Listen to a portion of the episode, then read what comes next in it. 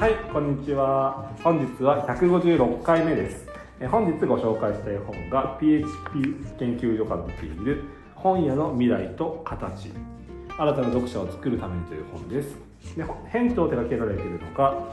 北田博光さんです。で北田博光さんはあの梅田蔦屋書店の店長をされている方です。でこの方が本当にそのすごいユニークな方なんです。その最初大学卒業された後に出版取次会社に入って出版取次って、まあ、本の商社みたいな。書店と出版社を仲介している会社なんですけどそういうところに入られてでその後そこそのところで、えっと、本雑貨カフェの9号店を立ち上げて店長をされたりその後一人出版社を立ち上げられて今でも活動されていてでその出版社立ち上げてると同年にあのこの蔦屋書店に入られてあの最初二子玉川で働かれて今は梅田蔦屋で店長されてるっていうことであので本とかもこれもそうですけど本も結構出されているので本も書くし作るし売るしでその商社的な取り次ぎもするしっていうので本当に本を全部。ここまでしてる方多分なかなかいないんじゃないかなっていう。なのでであのまあ北川さんというとあの岡田の印象ではやはり2020年にあの二子玉川の駅前で展開された二子玉川本屋博を企画あの開催された方っていうそういうイメージがすごくあって、うん。宮台さん行かれました？行ってないです。えコロナっていつだっただってこれコロナになる直前なんですよ。あすごい。ねそうなんですよ。本当に直前だったんですよ。そうだったん1です月だったかな？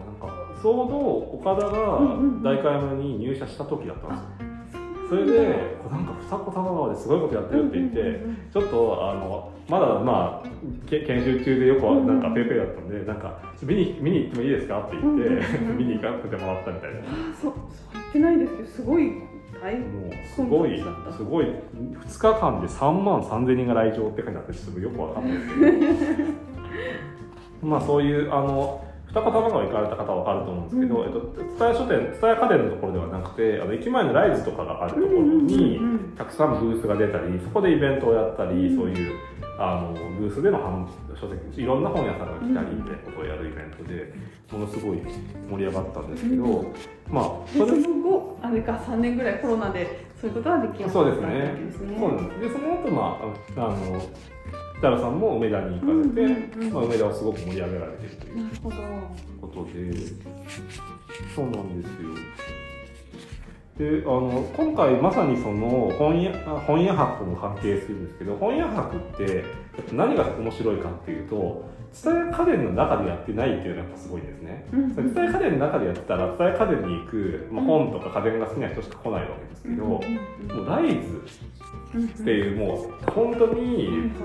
二子玉川の駅出たらすぐのところでもうバーってそれが行われてるので本とか興味ない人もなんか祭りがやってるぞって言ってなんか見ちゃうみたいな。でなんか本って面白いなみたいななんかすごい熱いってなって入っていくみたいな、そのまさに北川さんはその本っていうものをその本屋さんの中でありますとかそういうんではなくてまさにその外に出て行って、うん。本面白いですよっていうのを普段本うん本屋さんあんま行かないですみたいな方に向けてその差し出すってことをされてきた方なんですね。で今回の、まあ、この本屋の未来の形っていうのはそういう試行錯誤もうその10年とかもうすごいスパンでのその実験とその探求のもう一種の総決算みたいなそういう本になってます。なので、まあ、このテーマなんですけど、まあ、その、まあ、この本のポイント。本屋本って結構あるんですけど、うんで本屋本によってはどうやって仕入れをするのかとか,、うんうん。なんかどうやって経営するのかみたいななんかそういうノウハウみたいなの書いてある本もあるんですけど、この本はそういうことでは全然なくて。とにかくでかつ今書店に来てるお客様にどうやったらもっと面白くうん。買っていただけるかとか、もっといろんな本を提案できるかとかそういうことでさえなく本当に本屋に来ない方本読まない方に本面白いって思ってもらうためにはどうすればいいかっていうところにだけフォーカスした。うんうん。ちょっとそういう点がこの本新しいです、うんうんうん。なんか本屋本ってあと素敵なエッセイとか多いですよね。ああ多いです多いです。なんかそういうのがやっぱりあの読むことでやっぱ本屋さんのイメージ、うんでなんかこういいところ良きところみたいなね、うん。なんかそういうイメージってなんか漠然ありますよね。ありますよね。こう善良な人が やっているこう 善良なあの職業みたいな,、うん。なんかそういうイメージありますありますあります、ね。なんかドラマとかでありそうですよね。なんかちょっと心温まる。心温まるエピソードが展開されそうですあの NHK の朝のニュースとかで必ずちょっと文化ネタとかで、はい。こうそうとか結構割といいタイよよくねタイミングしょっちゅうまたやってるなと思うんですけどなんかちょっとした本屋の話とかねしょっちゅうやってるんですよ、うんありますよね。そうそうだからちょっとこう街のいい話みたいな感じでとらわれがちだけど全然これは違う話なんですよね。そうですね、そうなんです。そういうことももちろん本屋の魅力ではあるんですけど、それってやっぱ本屋来ないと分かんない話なので、まあ、やっぱいかに本への入り口を作るかっていうところで、うん。でまあこのあのじゃあどうするのかっていうとまあその結局そのここでは競技の本屋と講義の本屋っていうそういう2つのワードが出てきてそれが一番大事なんですけど、まあ、普通の狭い意味での本屋さんっていうのは、まあ、書店だったり、まあ、出版社だったりあの、まあ、そういう本を本当に作って売ってる人たちなんですけどそれだけではなくて講義の本屋さんっていうその本をその直接売ったりとかはしてなくてもその本の魅力をその本にあんま興味ない方々に発信して本面白いよっていうふうに言ってくれる人たちっていうのを講義の本屋さん広い意味の本屋さんっていうふうに呼んでいてこれがすごいあのこの本の肝になっています。で具体的にじゃあ講義の本屋さんってどういう人たちなのかというと一つはまず一人お一人紹介された方は高校の国語の先生。こう国語の授業の中でそのどういうふうにしたらそのその、まあ、よく本読みましょうとか読書習慣とかやると思うんですけど、まあ、あれをやっても、まあ、読みたくないうんうん。しふーんみたいな。なんか本とか本当めんどくせえなみたいな。なんか本って勉強の必修みたいなふうに思っちゃって本嫌になっちゃうあの方も多かったと思うんですけど、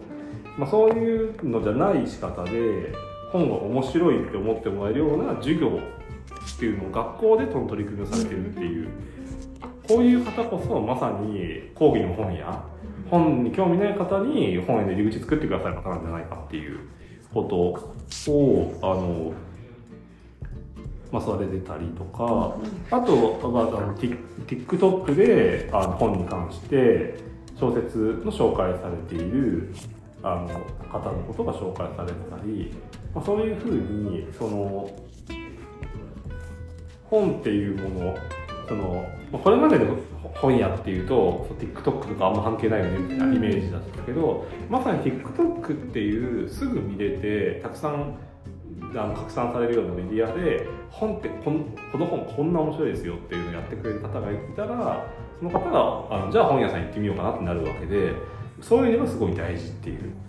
それ例えば YouTube とかで本紹介されてるファンもたくさんいてそれで知ってあの書店にいらっしゃるお客さんもたくさんいらっしゃるんですけど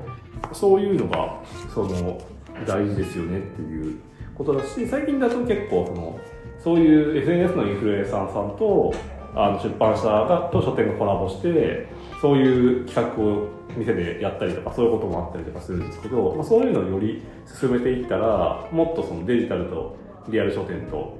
あの連携して面白いことができるんじゃないかみたいなことなんですけどなんか宮台さんあります？この講義の本屋さんってこんな人だなみたいななんか。あここに載ってないの？載ってないものとかなんかあるいは載っててもこういう人とかなんかいいらっしゃるなみたいなのあります？この先生って結構意外でしたよね。そうですよね、うん、でも確かに本うんそういう学校の先生がいたら私はあんまりそういうの出会ってない。あのいいだろうなとかね、うん。思いますよね。いいですよあとやっぱりまあその企業ライブラリーとかもうまくいくとすごいいいのかなって思ったりして、あのよくその会社の中でその本棚みたいなのがあったりして、はい。今読んだ方がいい本とかをそのもう大体そのそのちょっと偉い方が置かれたりとかして、はいはいはい。で若手読むといいぞみたいな感じだけどあのなかなかちょっと気が重いみたいな、うんうん。まあ、そういうこともあったりとかすると思うんですけど。はい。やっぱりその仕事に使える本みたいな本の入り本を読む入り口の一つだと思ってああの実際結構その今20代の若い方が本をその手に取るあのジャンルの一つはそのビジネス書らしいんですね。まあ、もともと例えばその新卒社会人になったらビジネス書読むって結構よくあると思うんですけど、なんかそういうのもあるしもうちょっと何かその、まあ、起業とかしたいなとか特に最近だとインフルエンサーとか、うんうん。よりカジュアルに副業みたいな形で新しいなんか試みとかやったりとかできるのでそういうのでビジネス書から入っていくみたいな人結構いるみたいでなんかそういうのとかも例えば会社にただ会社に本棚があるんじゃなくてなんかそこで一工夫。でそこで例えば読書会とかやられてる会社さんもありますけど読書会だとなんかちょっとえそれ給料発生するんですかみたいな感じになりそうじゃないですか。なんかそこがうまく例えばその仕事とうまく結びついてうん。しかも楽しくみたいなこととかちょっとワークショップのところでやったりとかうん。なんかそういうのとかうまくできるとうん。うんそういう会社とかもそういうあの講義の本屋さんになる気がしますしあとあのあんまりここには書いてないですけど多分一番講義の本屋さんとして大事なのって多分あの家庭ですよね。本当にそうだと思います。そうでしょうね宮台さんどうどうですか？そのお子様は。もうなんか本当に本に囲まれてるんで上の子とかはすごい勢いで読みますけど下の子はねやっぱりね YouTube 世代ですね。やっぱあのただ一応いつでも読めるよううんに、うん。あのいっぱい買い揃えてはあるしお下がりもいっぱいある 3, 3うん人であるんでたまに気が向いたりすると読んでます。ななんか病気になると動画は禁止になるんで 気持ち悪くなるからダメとかって言って。でもやっぱりあのもっぱらこう動画とか iPad をいじってますよね。あの、小学1年生から iPad 買われてる世代なのでどうしてもそのなんていうか違いますよね。あの今の本当にそういうコロナ1年生みたいな。のでそこからした後なんかその以降それより前っていうのが結構もうなんか親がいくら言ってもっていうところがこれだけの環境でも本当に本だらけなんですけど読まないんだみたういな。ん。そう。でもなんかほら面白いよって言われてもなんかこんな分厚いの読みたくないなとかねなんかあるみたいですよ。そうですよね。やっぱり実際だってなんか動画とかに比べてやっぱハードル高いじゃないですか本って。そう。でもなんかこの間なんか美人の棚の前ではい。お客様がはい。なんか動画見たりこう SNS をぼんやり見てるとあっという間に12時間経っちゃうけどあの本を一冊薄いのでも読む時のうん。その12時間の充実度って全然違うよねとかって言っておーいいですね。みんな聞いてとか思いながら すごいこうん。うそばで聞いててああいいこと言ってるなみんなに聞いてほしいなとか思ったんですけどだから今のまあそのねそういうふうに時間使っちゃうけどって思ってる人も実際本を読むとこんな充実してんだっていうのは味わってもらえるんだなとはねうん。思うんですよね。そうですよね。だから一回読んだらもう結構おおってなるかもしれないんですよね、だからしょっちゅう手に取れる場所にあるとかね、うんなんかやっぱ本屋さんそんなにないんであのなんて大きい本屋さんがだんだんなんか少なくなってきちゃったりして結確かになんていうんだろう。私子供の頃文房具屋と本屋が一緒だったんであそうですよね。そうそうそう。なんか本当にちょっと行った文房具買いに行った時になんか漫画買って帰るみたいうんな感じ、で日常に子供の中にも組み込まれてたんだけど今なんか本屋さんちょっと行ってきますみたいなのってないかないですよね。そうですよね。うん。なんかこういうふうにこうホームの本屋っていうふうにしてこう本を目に入るところにうん。してもらうっていうのはすごい大事どんなんか思うあの今展示ではい。あの本があったらいいなって思ったところあれなんかいくつか貼ってありましたよね。そうそうなんですそうなんですそう今このこの本屋の未来の形の観光記念企画として、うんうん。やっぱりそのこの本ってそのこれを読んだ方に考えていただきたいっていう、まさにその書店の人たちとか出版社の人たちはどんな方と一緒にコラボしたらどんな講義の本屋さんとコラボしたらいいだろうかっていうのを考える本だと思いますし、うんうん。まさにこのあの聞いていただいてる方はその書店にいらしていただいてそのあの本読んでいただいたり買っていただいたりしてるお客さんもたくさんいらっしゃると思うんですけど、うんうん。そういう方もぜひ例えばそのお家で講義の本屋さんになったり会社で講義の本屋さんになったり、うんうんみたいなことをしていただけたらすごくいいわけですよね。そのもうやっぱそうやってことでこの本屋の世界が回っていくし、やっぱ本っていうものが本当にこのタブレットをみんな使ってって世界になった時に本なくなっちゃうかも、うんでも若い世代が本でいらないって言ったらもう本いなくなって、うん。この世界から消えてしまうので、うんなんかそういうのがでもやっぱり先ほどのお客様みたいな感じで、この本読むってなんかいい,、いいよねっていう。そうそうそう。やっぱそその感じってやっぱりあって。でね。も本読んでらっしゃる方はみんなそれを知ってるんですけどの。でもそれを伝えるのはなかなか難しくて、うんなんかそこをでなんか熱く語ってもうざいみたいな。そう。でもなんか本ってやっぱ一人で読むものだから、なんか一人になる瞬間に目をにつくところにあるといいよね。なるほど。家家家家の家で本を置く場所のデザインみたいな感じ。そうそうそうそう。でもいいし、うんなんか結局あの電車乗ってると全員スマホを開くじゃない、だからああいうのとかがどうやったら本の人が増えるかですよね。なんか最近ツイッターで見たんですけど、うんなんかあんまり最近スマホ見てる人いないみたいなこともあのもちろんそれはその方の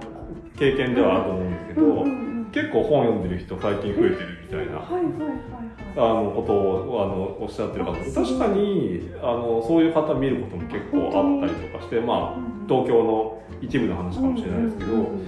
うん。なんかやっぱりもうなんかウェブとかアプリとかなんか便利だしいいものもあるんだけどなんかだらだら見ててなんか本当嫌だなっていうのもあってなんかその私もここでめっちゃいろいろ言ってる割には結構なんか疲れてくるともう本とか読みたくないなって思な なんかああのアプリで漫画とか読んだりとかするんですけど 結局なんか記事とかずっとなんかツイッター見てたりとかそういうのするんですけどなんかそうした時になんかそれもちゃんとなんかその意味があってやってやってる時は楽しいけど、うんうん。どんどんグダグダになってる時に、なんかじゃあ寝る前になんか疲れてダラダラしてる時にちょっと本読もうかなって思ったりして本とか読むんですけど、うんうん。すごいいいんですよね。ああそうですか。なんか別に15分とかしか読んでないんだけど、そこで刺繍とか読むとか、なんかそういうのすると全然違うんですよね。なんかそのやっぱりそこでちょっと別にベッドで寝転んで読んでるんだけど、なんか気持ちの上でちょっと襟を正すというか、はいはい。なんかそのよしっていううん。入ろうっていう感じになるというか、だから多分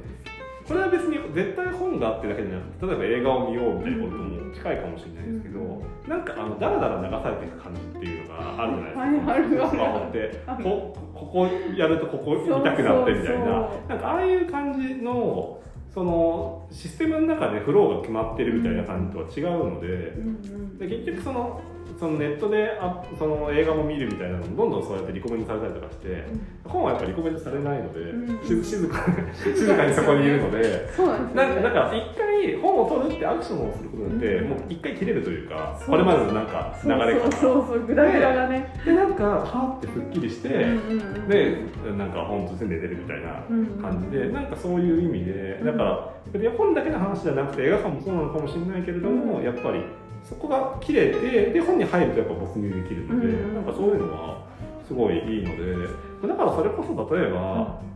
口コミみたいなのもやっぱそうでだからお友達がカフェでまあさっきのまさにその本いいよねみたいなこととかを友達に言うみたいな、うんそれももはやある意味では講義の本屋なんですよね。まあ、一応広めてくれてる本によるとあんまり講義の本が広げすぎるなって書いてあったんですけどうんうん。でもなんかそういうふうに捉えられる部分もあるというか、うん。だからなんかで多分その時になんかそのメソッドみたいな、うんうん。我々もそれをまだ言語化できないかもしれないけれども、こういうふうに言っちゃいけないよねみたいな,、うん。なんかこういうふうに言うといいよねみたいな。なんかそういうのが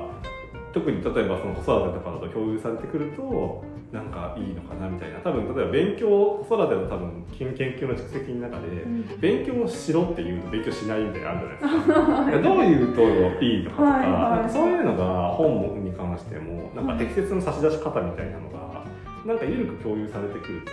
うん。なんかすごい良くなってくるあのかーなるほどね。ななんかそのだからそういう へえほ んなんかあるのかななんかおすすめの仕方みたいな、ねまあ、それは割と書店とも書店という割り方でもそうなのかもしれないですけどね。なんか書店でもなんか熱いコメント書けばいいのかみたいな。えうん。書店はそういうのを求めていらっしゃる方が多いからいいのかもしれないとかなんかいろいろと思わされたり、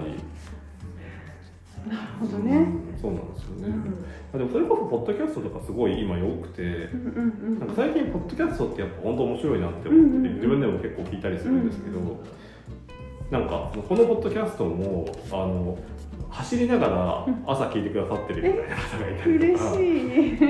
い。なんかそのやっぱりその掃除しながらとか料理しながらとかなんかそういう感じでやっぱ聞けるので、なんか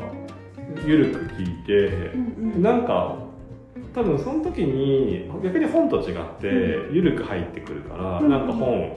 なんか今こういう話とかも聞いていた方方聞いてくださった方が「あ確かに本なんかいいよね」みたいな「寝る前にちょっと読もうかな」みたいな感じになるみたいな。うんなんかそういうのがふわーっと広がっていくと、いいですよなんかいいねですよね。そうだから私この間ニュースレターでその北田さんにその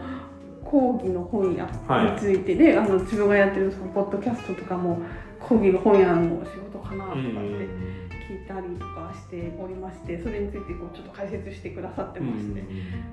メンタルアアベイラビリティ思い出してもらいやすさを高める取り組みですねとかってね言ってくださったんですけど。あのなるほどね。そうだからなんか日常に溶け込むといいな。本本の情報とか本のこととか面白がってる人がいるから趣味の一つというかなんかの選択肢の一つとして時間をねちょっと使うのにこれやってみようかなとかって読みようかなってうん思ってもらえるといいですよね。いいですよね。いろいろできるんだろうけどそんなすぐは思いつかない。そうですよね。まあなんかその今のその展示、うんその大会までやっている展示では、はいはいはいそのまあそういうまさにみんなで考えていただきたいということで、うんそのどこ街のどこに本棚があったら面白いかなっていう、はいはいこういうオーダーさせていただいてで付箋で貼るみたいなことでやったんですけど、今であの先ほど見てたらうん面白かったのが例えばそのあのトイレみたいなのがあってトイレ例えばカフェのトイレに本棚あったらどうだろうみたいな。でかかっこにちょっと嫌だなって書いてあったんですけど確かに。微妙だけど。でも例えばその新幹線とかっていうのもあって例えばその新幹線でよくグリーン車とかあるじゃないですか,、うん。なんかで例えば宮沢賢治のなんか SL 車とかあるじゃないですかあなんかああいう感じで例えばブック車両みたいなのがあったら、ね。なんかちょっとその世界観とかをねなんかそういうイメージしたこうインテリアとともにそうそれでその例えばわかんないですけどなんかこうシャーロック・ホームズ車両とかあっためっちゃりとか楽しそうですそねれもちょっとあのそれこそなんか JR さんとかに 客持ち込みたいられるんですけど、ねやっぱそれだったらホテルとかもそうじゃない？あでもあるのかもうね。ホテルは結構あるんですよね。あその本泊まれる本屋みたいなホテル、うんうんうんうん。なんかあのでも泊まれる本屋って本が本や本がいっぱいあるからもう本好きの人しか泊まらないけど、なんかああなるほど。普通のホテルでなんか聖書とかありますけどあもうちょっとなんか本があるみたいな。確かに。やなんかぶライブラリーありますよねどこのホテルもね。なんかちょっとこう。なんかそうそうでもあのなん漫画とかありますよね。そうそうそうなんかでもうんっていう感じでそんなに読みたい本はなかったりする。なんかでも多分それの考え方も、うん例えば漫画が置いてあるっていうふうだとただ漫画があるだけなんですけど、例えばそのホテルまあホテルのチェーンとか世界観によると思うんですけど、そのホテルの例えば京都のホテルでその例えば京都に関する本が置いてあったりね結構あるんですけど、あそういうのはなんかやっぱ読みたくなったり、あそうですよね。やっぱそれも差し出し方というかそこで例えば京都の旅行ガイドと京都のエッセイ本とか置いてあったりするんですけど、うんそれはなんか結構みみみ読んだりするんですよ。そうね。私なんか上高地の帝国ホテルに行った時に、はいまあなんか子供小さかったらあんまりゆっくり本とか読めなかったけど、なんかやっぱりライブラリーみたいな図書室みたいなのがあるんですよ。すごいなんかもすごい。うレトロな感じの図書室で。帝国ホテルそうでそういうこうそこのあの地域の歴史だったり、そういうこうホテルの歴史だったりとかっていう本もありつつもなんかそこに泊まった人が置いてったような本もとかもあってああいいですねそれ。でしかもなんかあの上高地とかだともう本当に長く泊まってる人な泊まってる人とかもいるからそういう人が読んでたんだろうっていうこあうちょっと昔の昭和のあの長い本とーか。いいね。そうあこれはみたいな。うん。すごいそんな本をゆっくり読みながらここですそんな何日も何日も過ごせるのみたいな。ーいいですね。素敵すぎるとか思いながら。そうそう。だからああいうのやっぱりいいなと。図書室こうシーンとしてて、ど。うん。しっかりこう本がガラスの扉みたいなのガラス入ってたりとかしたんですよそれもすごいいいですね。そうそうそうう。ん。なんか手に取りにくさもまたちょっとハードルがあって、うん。なんかこう居住まいを正しつつでもなんかそこの世界にこう入りたいみたいな、いやだなんかその例えばそのテーマパークとかってすごい人気なわけじゃないですか、はいはいはいでもなんか本とかもそういう感じでテーマパーク的な感じで楽しめたら本をその選ぶとか取るって体験も楽しんだりで開いたらそういう世界が広がるから、うんなんかそういうのも結構やりようだなって思って例えばちょっとその新幹線みたいなこととかも書いてたりうんいろいろ見て考えてたんですけど例えばなんか旅する本みたいな本だ本みたいな企画で,、うんうんでその本新幹線に例えばそのな東京から名古屋に例えばその置いてある本があってでその本は例えばその本自体を旅していくみたいな。はいはいはいはい。それがその東京にあったやつが名古屋に行ってその後九州まで行ってとか本も電車の中でぐるぐる回ったり。でなんかその時にその読んだ感想とかをペタって貼って、はいはい。私は例えば名古屋から東京まででこれ読みましたみたいなの貼ったりとかして、はい。その本の図書館の後ろに誰が読んだと書いてあるんですか、あんな感じで、はいはい。はいこそういうのがちょっとついててみたいなのが例えばその新幹線のちょっとその名物車両みたいな感じであったりとかしたりとか、なんかそういうのとかで。あ面白いかもなんかあのその今あるかわかんないですけど表参道にあったあのアンティーうんクそのショップでそのそのなんていうか前に使った方がどんな風にそれを使ってたかみたいなことを書いてあってうん全ての例えばなんか服とか、あの雑貨とかが全部その。その手放される方がどんな方だったかが書いてあるみたいな店があって、うん。なんかそういうのすごい面白いなと思って、うん。だからその誰かはよくわかんないんだけどその前に読んだ人のはいはいはいは何考えてたのかみたいなのがちょっとわかるみたいなのとか、なんかそういうのややあったらでなんかそれってやっぱ本なんかでヤフコメでコメントついてるとか、なんかそういうことかっていうと、アマゾンでレビューついてますみたいなことかっていうとなんかそういうことじゃないんですよね。やっぱそのものが旅してるっていうのがやっぱ面白いし、はいはいはいまあ、なんかやっぱそういうこととかが、うん。例えばその観光っていうちょっと非日常の中で、本っていうものがあったりとかしたらなんか楽しいんじゃないかなみうんたいな、うんうんなのでそういうこととかもねなんかもしあの電車電鉄関係の方いらっしゃらぜひ最初でお声掛けいただければ一緒に やりたいなって感じ。いいですね。でもなんかそういうことで別になんかいろんなところでできると思うんで、例えば肉屋さんで、うん。肉そのちょっとなんかコロッケあげてもらってる間に本置いてあるとか、い。ななんでもなんか別にいろんな形でできるそうですね。確かうん。にいいですね。やっぱ公共とかその交通機関とかでうん。なんかできると、それこそ日常に溶け込んでいくのかな、うん。で本がある街まるとか言って徹底的に街づくりやったら、うん。そこ結構人来そうじゃないですか。それはほら神保町じゃない？ああ本本屋街ですよ。本屋街。いやなんか本屋街本屋は本はあるんですけどなんかわかんないけど例えばバス停に本があるとか。ああそういうそういうもなんかなんか街づくりで街づくりでもうもう本を徹底的にやってその本はどこに返してもいいみたいな。いろあらゆるところにボックスがあって本が行き交ってるみたいな。でなんかわかんないけど NFT でついてるのかもしれないけどなんかそういういろいろそういうなんか技術的にどう移動したのかとか分かるようになってるとか、うんなんかそういうのとかでもいいかもしれないけどなんかそういう感じで本がある街みたいなそういう区画とかを作ったりみたいなことでもなんか結構面白いのかなとか、それ本興味なくてもちょっと行ってみたくないですか、うんうんうん。みたいな。なるほとかどなんかいろいろ思ったりします。思いついたことが実現するかどうかわかんないけどいくらでも思いついてみたいって話ですよね。まあ、まさにこの本屋の未来の形を読んでくると、もう最初結構マーケティングみたいな話が書いてあったり、はい。もう本当いろんな方のインタビューとか対談とか書いてるので、やっぱそのちょっとでもやっぱ本の未来っていうものに対して、なんか、やっぱ本残った方がいいなみたいなふうに思われる方、ぜひこれ読んでいただけると、うんうん。そそのそのご自身のその立場でちょっと本面白くできるかなみたいなことを考えていただけるきっかけになると思うのですごくいい本です本当に。そうですね。まあなんか私たちができることいろいろありそうだしね。あと本持って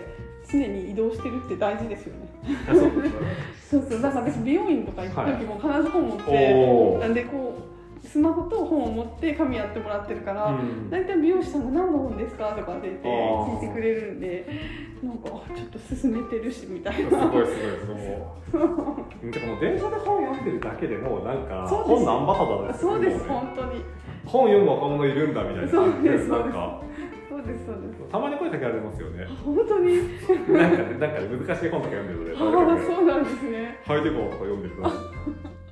声かけられるんだそう。すごい。たまにそういうの。面白い。それいいですね。なんかもうあのそれこそなんて言うんでしたっけ？なんかあのあのなんとかマークみたいな感じで、はいはいはい。本本に話しかけていいですみたいな マークつけとくみたいなとかはいなんか別に僕とか別に電車で話しかけられるのすごい楽しいと思うんで。あそうなんですねでも、それ話しかけていい人か悪いかどうかわかんないんで、話しかけてほしいなって時はここに貼っといて、なんかちょっと、電車でちょっと軽く雑談するみたいな。話しかけたい時あります？え、これ読んでるんだみたいな。これ読んでる人、自分以外にいたんだ、この時代にみたいな。なんか感動するじゃないですか。あそうだからそういう本ふ古い本というか。なんかわかんないですけど、ね。そういうのとか、うん。なんか、だからなんかそういうのも、あ、一応なんか、その、マッチングアプリとかでもあるらしいですけどね、そういうのも。そうなんですね。なんか本本でマッチングするアプリとか。い。ろいろあったりとかするんで、うんまあ、本当いろいろと楽しいことが出会いにもつながりそうそうそうですよねそう広がるあいろいろ広がる素晴らしい本です。で今日ご紹介したのがあの PHP 研究所さんが出ている北田博光さんのえー本屋の未来の形新たな読者を作るためにでした。ありがとうございま。す